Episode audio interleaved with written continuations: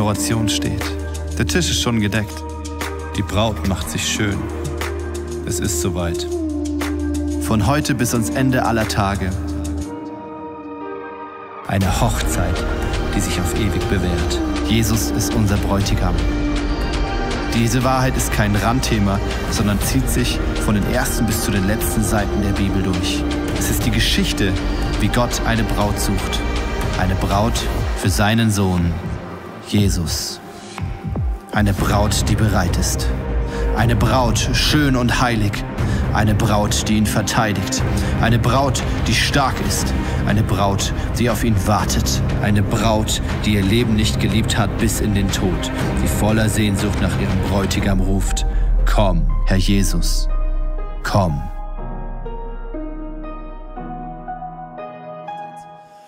Hey, ähm, ich, ich habe ich hab ein paar Bausteine heute und ich schaue einfach ein bisschen, wo ich reingehe. Ja, ist es okay? Und zwar, ähm, und zwar hat mich, ich fange erstmal an mit äh, folgendem Thema und zwar mit, ähm, doch mit Hosea. Und zwar sind eigentlich ein äh, paar Bausteine heute einmal Hosea, dann habe ich noch Simson und dann gibt es noch ein paar andere Sachen. Aber ich gehe mal kurz bei Hosea rein. Und zwar, das war irgendwie gestern, hatte ich so eine, so eine Zeit einfach mit Gott. Und es war so krass, wie, wie Gott durchs Buch Hosea einfach gesprochen hat. Und wo ich echt so gemerkt habe, boah, mir kam so ein Gewicht aus dem Buch Hosea für uns als Church rein. Und ähm, das ist ja ein bisschen ein krasses Buch, weil da ist ja Hosea, der ist ja dann äh, ist der Prophet und dann sagt Gott, hey, heirate eine Prostituierte und dann macht er das. Und ähm, genau, weil, er daran, weil Gott daran zeigen möchte, dass sein Volk rumhurt. Und das ist richtig heftig. Ähm, und ja, und es so, und das Krasse ist, wir denken so, ey, wie grausam ist eigentlich Gott? Dabei, was Gott dort machen möchte, ist uns zu zeigen, wie sehr er uns eigentlich liebt. Also Gottes Zorn ist immer nur, weil er uns so sehr liebt. Weil er ist nicht zornig auf dich, sondern auf seine Konkurrenz. Und er ist zornig, dass du dich mit seiner Konkurrenz zufrieden gibst. Weil Gottes größtes Anliegen ist, dass wir glücklich sind in ihm. Weil Gott uns dafür geschaffen hat und er sieht uns und weiß, wir werden in nichts anderem glücklich, außer in ihm. Und trotzdem suchen wir überall anders unser Glück. Gott hat dich geschaffen, dass du dein Glück suchst und findest. Aber er, nicht, er hat dich nicht geschaffen, es woanders zu finden als in Gott.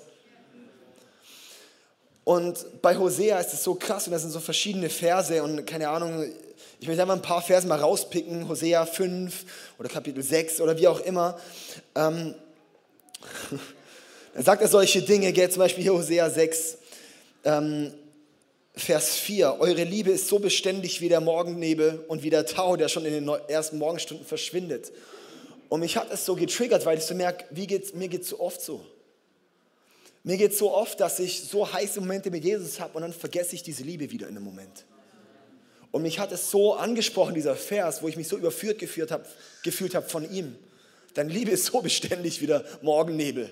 Ja, weil sobald es nicht am Morgen ist, ist er weg. Außer in Singen, da ist das ganze Jahr. Das halbe Jahr. Friedrichshafen auch, oder? Friedrichshafen ist auch das halbe Jahr Nebel. Genau. Ähm, aber dafür ist der Sommer doppelt so schön da unten. Von daher, das macht es wieder, wieder wett. Daher sollte man nach Freiburg gehen, da ist immer schön. okay. Gut. Oder hier oben haben wir kein Hitzeproblem. Gut. Also, ey, und ich finde es so krass.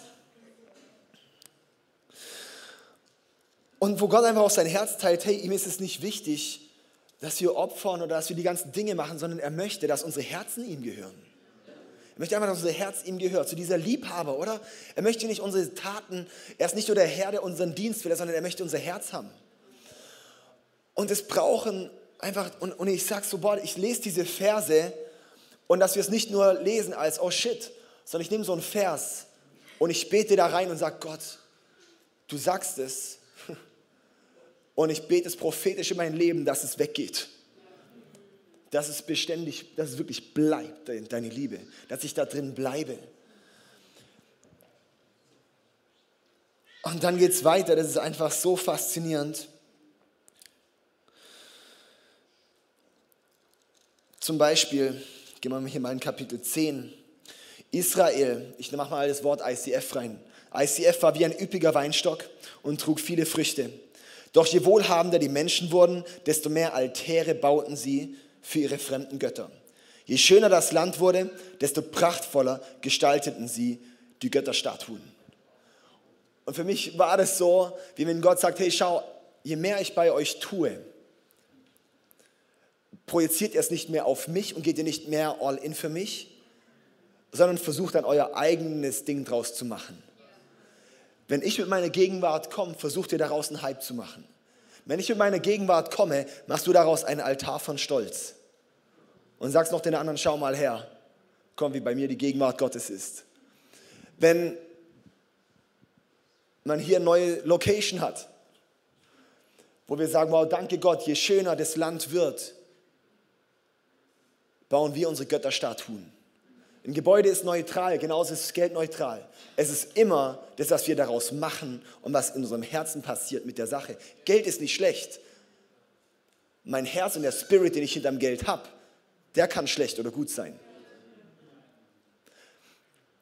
Und genauso auch hinter unseren ganzen Themen, die wir haben. Und ich, ich, mich bewegt es so, wow, hey, je schöner das Land wurde, desto prachtvoller gestalteten sie die Götterstatuen. Und ich habe echt geweint einfach, wo ich gemerkt habe, wow, so viel bauen wir diese Götzen auf in unserem Leben. Und, und, und wenn, wenn irgendwie Gott wirklich Segen schenkt und wenn ich merke, wow, da läuft was, da entsteht was in meinem Leben, da wird was gebaut, ich erlebe Freiheit, dann baue ich doch meine Götterstatuen und vergesse eigentlich den, um wen es geht, um meinen Liebhaber. wow. Oh, und dann das ist so krass. Und er sagt dann hier in Kapitel 11, als Israel jung war, habe ich es in mein Herz geschlossen. Und ich habe meinen Sohn aus Ägypten gerufen. Immer wenn ich ihn rief, lief er mir davon. Das ist ja wie meine Kinder. Er opferte den Balen und verbrannte. Und Gerd, es ist auch wieder so, hey, immer wenn er uns rief, rannten wir davon.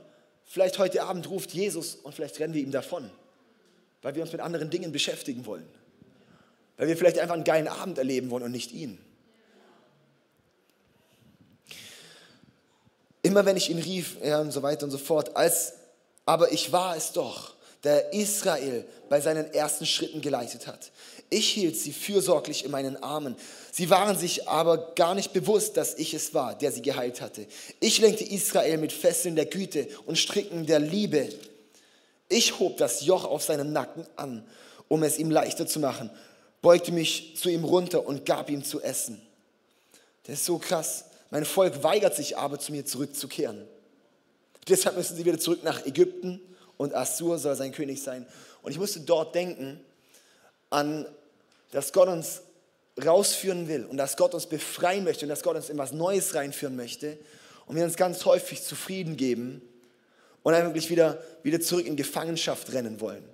Ich glaube, auch im letzten anderthalb Jahren sind so Dinge, wir lassen uns so leicht ein auf Dinge, die nicht von Gott sind. Wir lassen uns, wir rennen wie zurück ins Ägypten und ich glaube echt so, ja, als Kirche ist, glaube ich, ein Moment, weil Gott geht es darum, wir sollen die Götzenstatuen und Dinge niederreißen, ihn als Herrn und Liebhaber erkennen. Im Buch Hosea geht es ja um ihn als Liebhaber. Das Bild, gell? Er Hosea soll eine Prostituierte heiraten, weil das ein Bild ist für Gott und sein Volk. Das heißt eine Ehebeziehung, eine Liebhaberbeziehung, das ist so crazy. Und dort sagt er, hey, sie müssen wieder zurück nach Ägypten, weil sie es nicht checken, dass ich eigentlich für sie da bin. Weil sie, nicht, weil sie so viele Dinge noch haben, die sie ablenken. Und ich sage, boah, lass uns dort reingehen, nicht abgelenkt zu sein und diese Altäre niederzureißen in Kapitel 11, Vers 10, und das ist so mein Highlight-Vers, ist, denn eines Tages wird das Volk dem Herrn nachfolgen. Er wird brüllen wie ein Löwe. Ja, er, der Herr, brüllt. Und die Söhne werden zitternd vom Westen zurückkehren.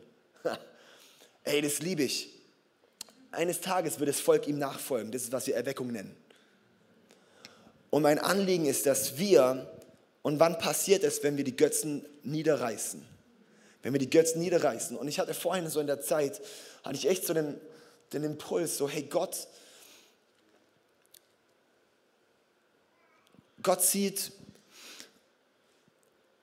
ich hatte echt so stark, ey, es wurden schon brutal viele Götzen niedergerissen in sehr vielen Leben. Und ich hatte so eine richtige Freude von Gott über uns, so dieses, kennt ihr das, wenn man, wenn man so das Zimmer fast aufgeräumt hat, aber nicht komplett? Und man freut sich so ultra, dass es fast fertig ist. Und es war so dieses Gefühl, so, wo, wo Gott sagt, wow, Leute, ihr seid schon auf so einem krassen Weg, räumt noch vollends auf. Räumt noch vollends auf, weil die letzten Dinge, das geht noch vollends, das, das ist zwar noch ein bisschen, aber haltet noch durch, geht noch ein bisschen rein, räumt noch vollends auf. Reißt diese Götzenaltäre vollends nieder. oh, yes, ey.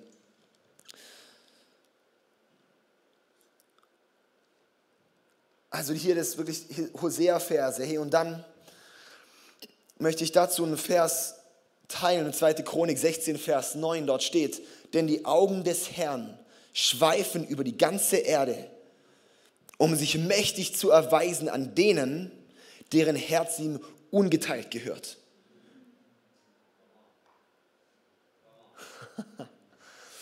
ey, und das liebe ich, ey. Gottes Augen gehen über die ganze Erde, schauen überall hin, ins letzte Loch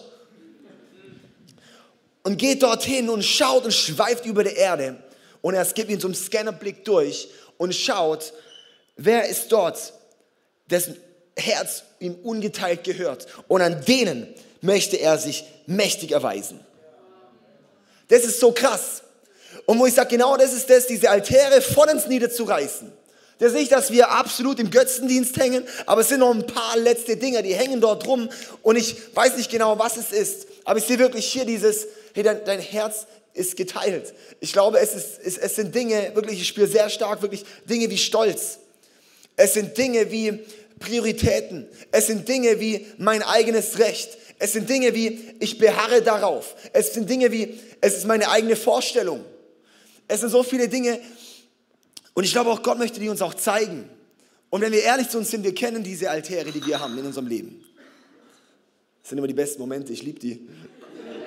Passiert immer, gell? Das ist so geil. Warum es auch immer, warum es auch immer Glasflaschen sind, gell? Das ist so cool.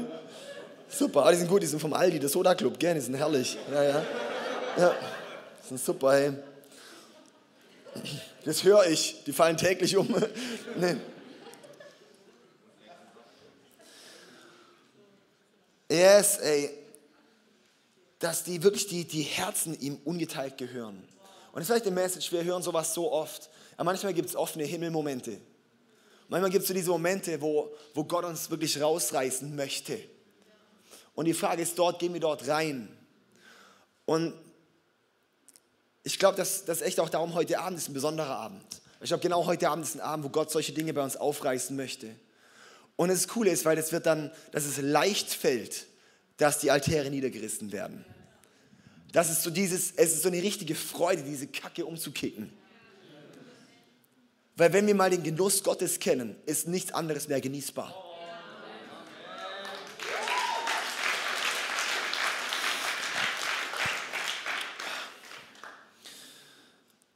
Ich möchte den nächsten Teil in die nächste Teilgeschichte noch kurz rein, weil ich die eigentlich als allererstes so ähm, auf dem Herzen hatte für heute. Und zwar haben wir das im Buch Richter, ähm, geht es dort um Simson. Und zwar Simson kennen ja alle, wahrscheinlich die meisten, der mit den langen Haaren, der sie nicht schneiden durfte. Und es war ein Naziräer. Er war ein Gottgeweihter. Hä? Matze, genau.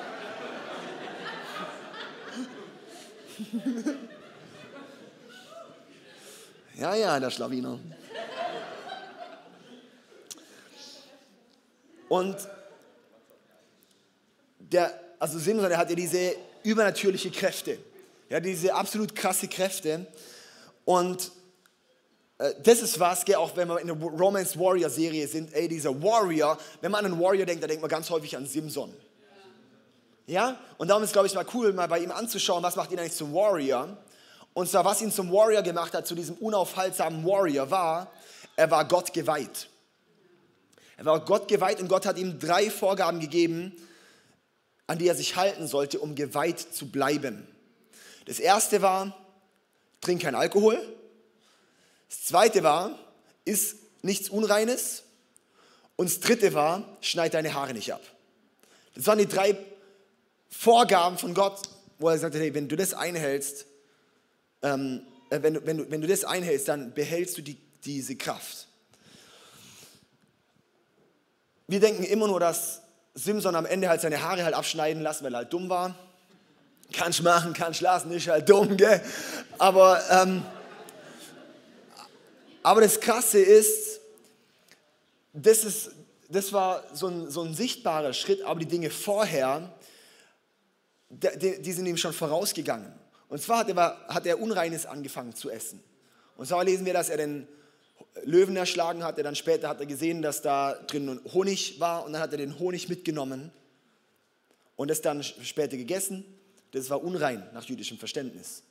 Das heißt, er hat sich dann nicht dran gehalten. Er hat angefangen, sich langsam zu entweihen. Er hatte da nach wie vor die Power, er hatte nach wie vor die Kraft, aber er hat langsam Schritt für Schritt angefangen, sich zu entweihen. Dann lesen wir in die Geschichte, wo er Delila kennenlernt. Delila ist ja die, die ihn dann verführt hat am Ende und warum er dann abgekackt hat. Ähm, er darf keinen Wein trinken. Wir lesen, dass Simson dort gerade in Timna zugange war. Und Timna ist dort das Wort eigentlich für den Weinberg. ich meine, wer geht in Weinberg, wenn er keinen Wein trinken darf? Er hat angefangen mit dem Feuer zu spielen, hat sich nach und nach entweiht und hat dort dann, natürlich trifft er dort dann die Delila, weil oft ist, wenn du beim, bei der ersten Entweihung, ist der Doppelpunkt für die nächste Entweihung. Und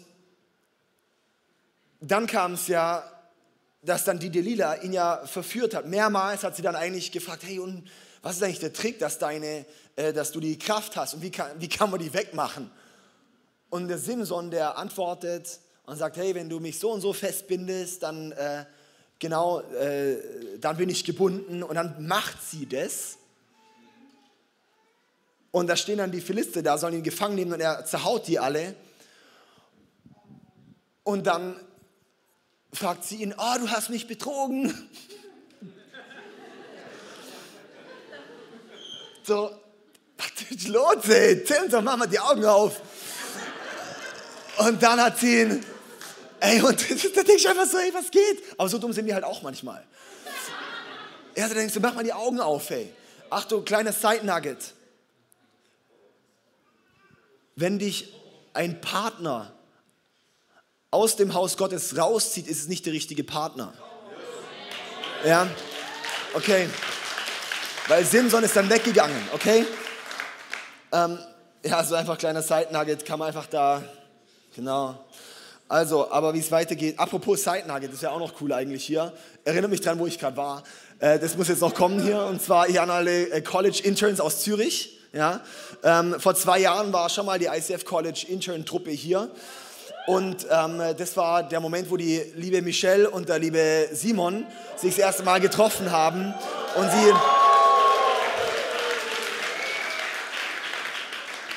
Ähm, und äh, sie dann äh, kurze Zeit drauf geheiratet haben. Genau das heißt, heute könnten Ehen entstehen.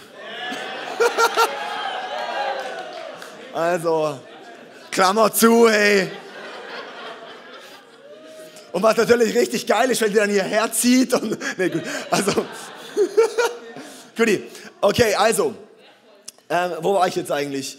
Genau, also die hat ihn das erste Mal verführt, dann das zweite Mal und sie fragt dann, ja, nee, jetzt sag's mal im Ernst. Und dann sagt er, ja, wenn du sieben von diesen äh, Bogenschnüren oder, oder, sowas nimmst, die getrocknet sind oder keine Ahnung was, und mich dann festbindest, dann äh, verliert, verliert mich die Kraft. Und dann macht sie das nochmal und er wacht auf und er so, hör, was ist das? Das, sind sieben Gebo äh, das habe ich dir ja gesagt. Und sie, oh hoppla, wie kam das jetzt plötzlich hin? Das, äh, das ist ein völliger Zufall. Oh, hast du äh, sieben Schnüre gesagt? Oh, äh, ups, habe ich ganz vergessen.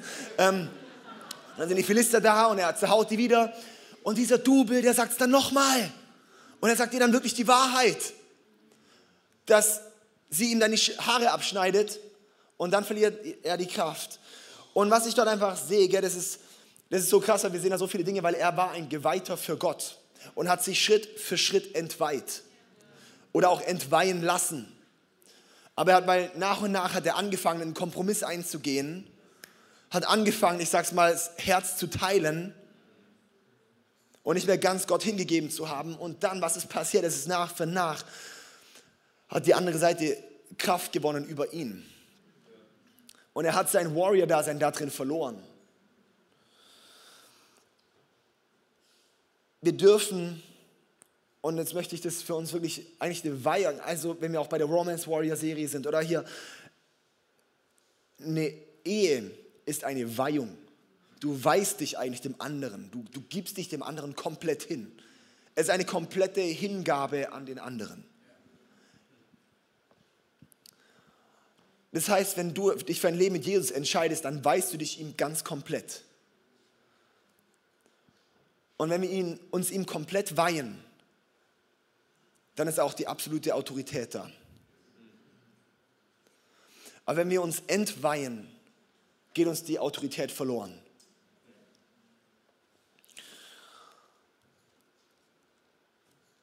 Und darum ist das allererste, was wir brauchen, ist uns wirklich Gott ganz zu weihen. Und dann kann daraus auch der Warrior entstehen. Und ich möchte uns da wirklich auch mit reinnehmen, dass wir wirklich uns Gott weihen, wo ich sage, hey Gott, alles. Und soll ich dir was sagen? Alleine schaffst du es nicht. Wir brauchen einander. Wir brauchen einander, wir müssen zusammen unterwegs sein, zusammen battlen, zusammen in Gottes Gegenwart ziehen. Darum, ich liebe solche Abende. Warum? Weil gemeinsam Power hat. Weil auch wenn, wenn der eine keinen Bock hat, ziehe ich den anderen halt mit. Und lass uns mal ein bisschen aufdringlich miteinander sein. Aufdringlich füreinander sein und zu sagen, hey, ich übernehme Verantwortung für meine Nächsten. Da, wo Verantwortung abgeschoben wurde, war bei Kain und Abel. Was, bin ich der Hüter meines Bruders? Ja, bist du. Du bist der Hüter deines Bruders und deiner Schwester. Darum schau danach und ring zusammen. Ich habe morgen in Freiburg eben im Hohelied gepredigt, die ersten paar Verse. Und da ist dieser krasse Vers in Vers ähm, 3, 2, 4.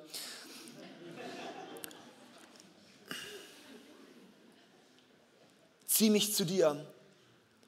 Und dann ist dieses, und lasst uns alle zusammen, die ganze Gemeinschaft um die Braut herum, lasst uns eilen, lasst uns ihm nachrennen. Wir brauchen einander zum ihm nachrennen. In die Intimität gehst du alleine, aber im Nachrennen müssen wir zusammen. Wenn du ihm nicht nachrennst, kommst du nicht in die Intimität wenn du nicht in, die, wenn du nicht in die Intimität gehst, bringt aus Nachrennen nichts. Das ist ein No-Brainer. Ich möchte uns einladen, ey, lass uns wirklich hier unserem Jesus nachrennen. Lass uns ihm nachgehen, lass uns ihm wirklich hingeben. Wow. Ey, und ich, ich glaube und ich gehe dafür, dass wir eine kraftvolle Kirche sind. Ey, letzte Woche in Singen, das Heilungswochenende äh, in Singen war einfach abnormal, gell? So viele Befreiungen und Heilungen und Zeug passiert, das ist Next Level. Heute Morgen, ich habe mitbekommen, hier in Filling war Gottes Gegenwart. In Freiburg, ich fand es mächtig. Ja, für mich war der Worship auch so ein Highlight, ey, wie, da war, ist echt was passiert, ey. Ja, ich, ich sehne mich danach, ey, dass wirklich was, auch Leute sehnen sich nach einer kraftvollen Kirche. Aber es wird nur kraftvoll, wenn wir ihn lieben. Es wird nur kraftvoll, wenn wir ihn lieben. Ja, wir gehen nicht in ein Argument von, ja, keine Ahnung, wir sind halt nicht kraftvoll, aber dafür haben wir es cool. Dann können wir es lassen. Ja? Wir sind, nicht für, wir sind halt nicht so kraftvoll, aber dafür macht es halt Spaß. Und dafür habe ich es halt gut mit meinen Homies zusammen und wir haben voll die gute Gemeinschaft. Weißt du, Gemeinschaft, einfach nur um der Gemeinschaft willen, bringt nichts. Gemeinschaft, um uns zu Gott zu ziehen, bringt etwas.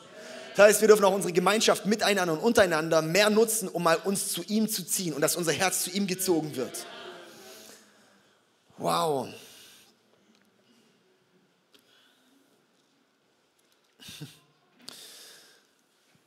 In Hosea 4, Vers 6 heißt noch, mein Volk stirbt an Mangel an Erkenntnis. Und das Erkennen ist in der Bibel ja immer das Wort für Sex haben. Adam erkannte Eva. Du bist? Nee, die hatten. Und die Bibel drückt halt so nice aus. Ja? Ja? Ist so cool in der Bibel, ey. Ja, die Sprache auch, auch, auch wir dürfen es manchmal, genau. Und Adam, Eva. Ja, erkannte. Warum? Weil zu erkennen ist sowas Tiefgründiges. Darum ist das Wort eigentlich auch echt stark. Das heißt, es ist ein Wort von absoluter Intimität, wo es nicht in erster Linie um den Fokus vom Biologischen geht, sondern vom Herz zu Herz geht. Da geht es im Erkennen darum. Das heißt, mein Volk stirbt an Mangel an Erkenntnis. Das Volk stirbt, weil es ihn nicht mehr erkennt. Weil es nicht mehr intim mit ihm ist. Und ich sehne mich, dass wir eine Kirche sind, die intim mit ihm wird. Dass wir intim mit ihm sind. Danke, Jesus. Yes. Doro, du kannst gern vorkommen. du bist der Hammer, ey. Oh, ey, wie ich unsere Leute einfach alle lieb, ey, das ist einfach so cool. Ey, das ist so krass, ey, wir haben einfach so krasse Leute. Und für mich ist halt so das Besondere, dass wir nicht einfach nur krasse Leute haben, die sie halt drauf haben, sondern wo ich so merke, boah, das ist so diese krasse Hingabe. Dieses wirklich dieses, ey, aufrichtig, wir lieben Jesus und wir wollen. Und für mich ist eben, ist nicht nur einfach ein Hype-Ding bei uns. Wir sind nicht einfach nur ein Hype-Ding und sagen halt, ja, cool, macht halt Bock, diesen Jesus ein bisschen äh, zu, fe oder zu feiern ähm, unter dem Deckmantel von Jesus, sondern dass wir wirklich unseren Jesus suchen, so aufrichtig suchen. Aber lass uns da tiefer reingehen, lass uns da mehr reinwachsen, lass uns noch mehr Sehnsucht bekommen. Ich sage echt, ja Mann, ich möchte mehr. Oh Jesus, wir möchten mehr. oh Jesus, wir sehnen uns so nach dir. Oh, ey, lass uns zusammen aufstehen. Ist auch gut, jetzt immer wieder froh zu stehen.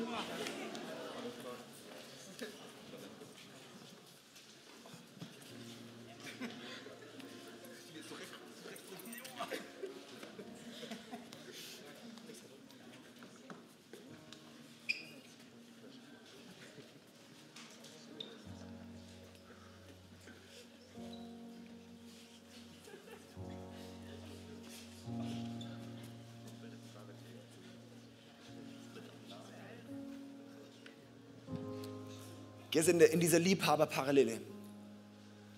Diese falschen Altäre, diese, diesen Götzendienst. Das ist so crazy, wenn wir das sehen, wenn wir da bei, der, der, bei, dieser, bei dieser Brautparadigma bleiben, bei diesem Bild von Jesus als Bräutigam, ich als Liebhaber, als Braut.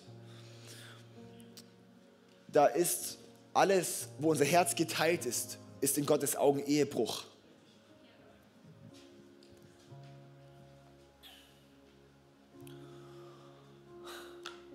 Darum schmerzt es ihn so sehr. Und ich sage, Jesus, ich möchte dich. Weil realistisch, wenn ich ehrlich zu mir bin, meine größte Sehnsucht ist du. Und mein Geist, mein neuer Mensch sagt, Jesus, nur du. Jesus, sei du das Zentrum, sei du alles, um was es geht. Sei du einfach das, der Mittelpunkt, sei du alles, um was ich, für was ich da bin, um was es geht, bist du. Jeder Genuss, jedes, alles ja mein Ziel, bist einfach du, meine Lebensvision bist du, ist Zweisamkeit mit dir und alles, was daraus fließt.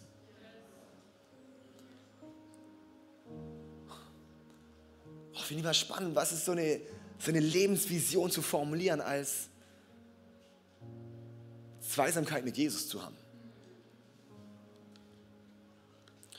Das ist das höchste Ziel, das wir haben können.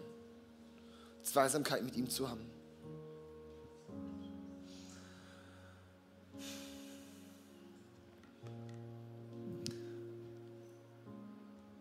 Ich habe es schon mal gesagt, so, aber viele sind zur Hochzeit aufgetaucht, aber nicht mehr zur Ehe. Ich glaube, heute ist, kann für manche ein Punkt sein, wieder in die Ehe einzutreten mit Jesus. Heute kann ein Zeitpunkt sein, wo du sagst, hey, und da, wo ich gerade noch ein bisschen bisschen meine Side-Hose habe, die kicke ich heute raus. Das sind die Altäre, der Götzendienst, diese Dinge.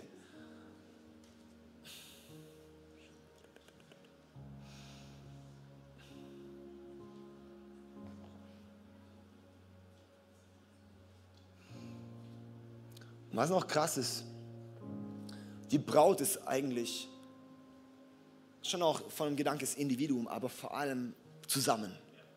Weil die Braut von Jesus am Ende die geballte Christenheit in nicht nur einer Einheit, sondern in einem.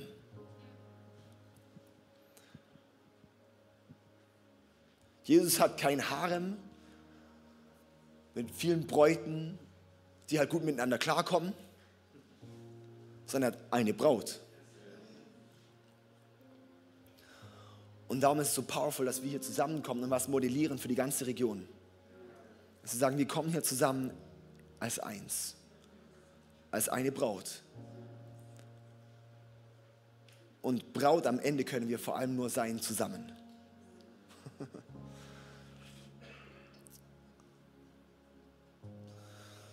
Yes. Oh, Jesus. dann beten wir einfach mal zusammen, dann gucken wir mal, wo es hingeht. Jesus, ich danke dir. Danke dir so sehr für deine Liebe. Danke, dass du uns genießt. Und ich bete jetzt, dass wirklich wie so, ein, so Küsse vom Himmel kommen einfach. Wow, dass einfach wie so dieser Genuss von dir auf uns draufkommt. Das merken, wenn, wenn wir dich genießen, Jesus, dann ist jeder andere Genuss wirklich nichts mehr. Und Jesus, ich sehne mich nach mehr Genuss von dir. Ich bin ehrlich, ich habe noch nicht den ganzen Genuss geschmeckt von dir.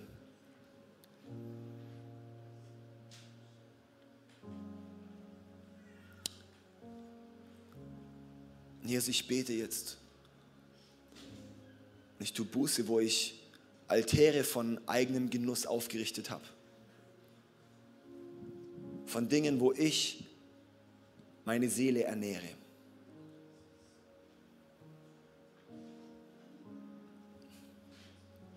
Und ich bete jetzt, dass du auch mit deiner Power kommst, dass einmal diese Altäre ihre Macht verlieren. Und ich möchte sie umwerfen und umschmeißen und dem Erdboden gleich machen. Weil den einzigen Gott, den ich haben möchte, bist du.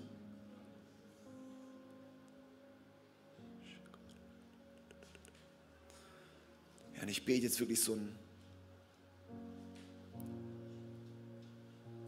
dass das geteilte Herz jetzt ungeteilt werden darf.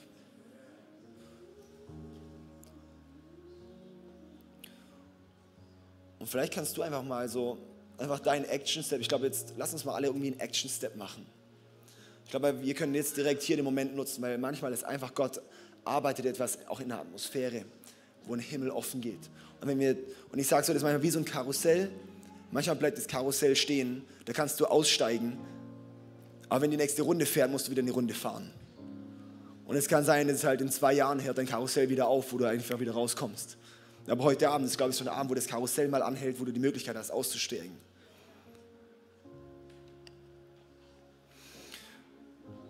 Und darum lass uns heute wirklich einen Action-Step machen. Es kann sein, wirklich auf die Knie zu gehen. Es kann sein, einfach für dich selber mal irgendwie, ich glaube, irgendwie was, was in dir selber zu mobilisieren. Auf jemanden zuzugehen und zu sagen, hey, ich möchte mit dir das gemeinsam eine Sache kurz klarstellen vor Gott.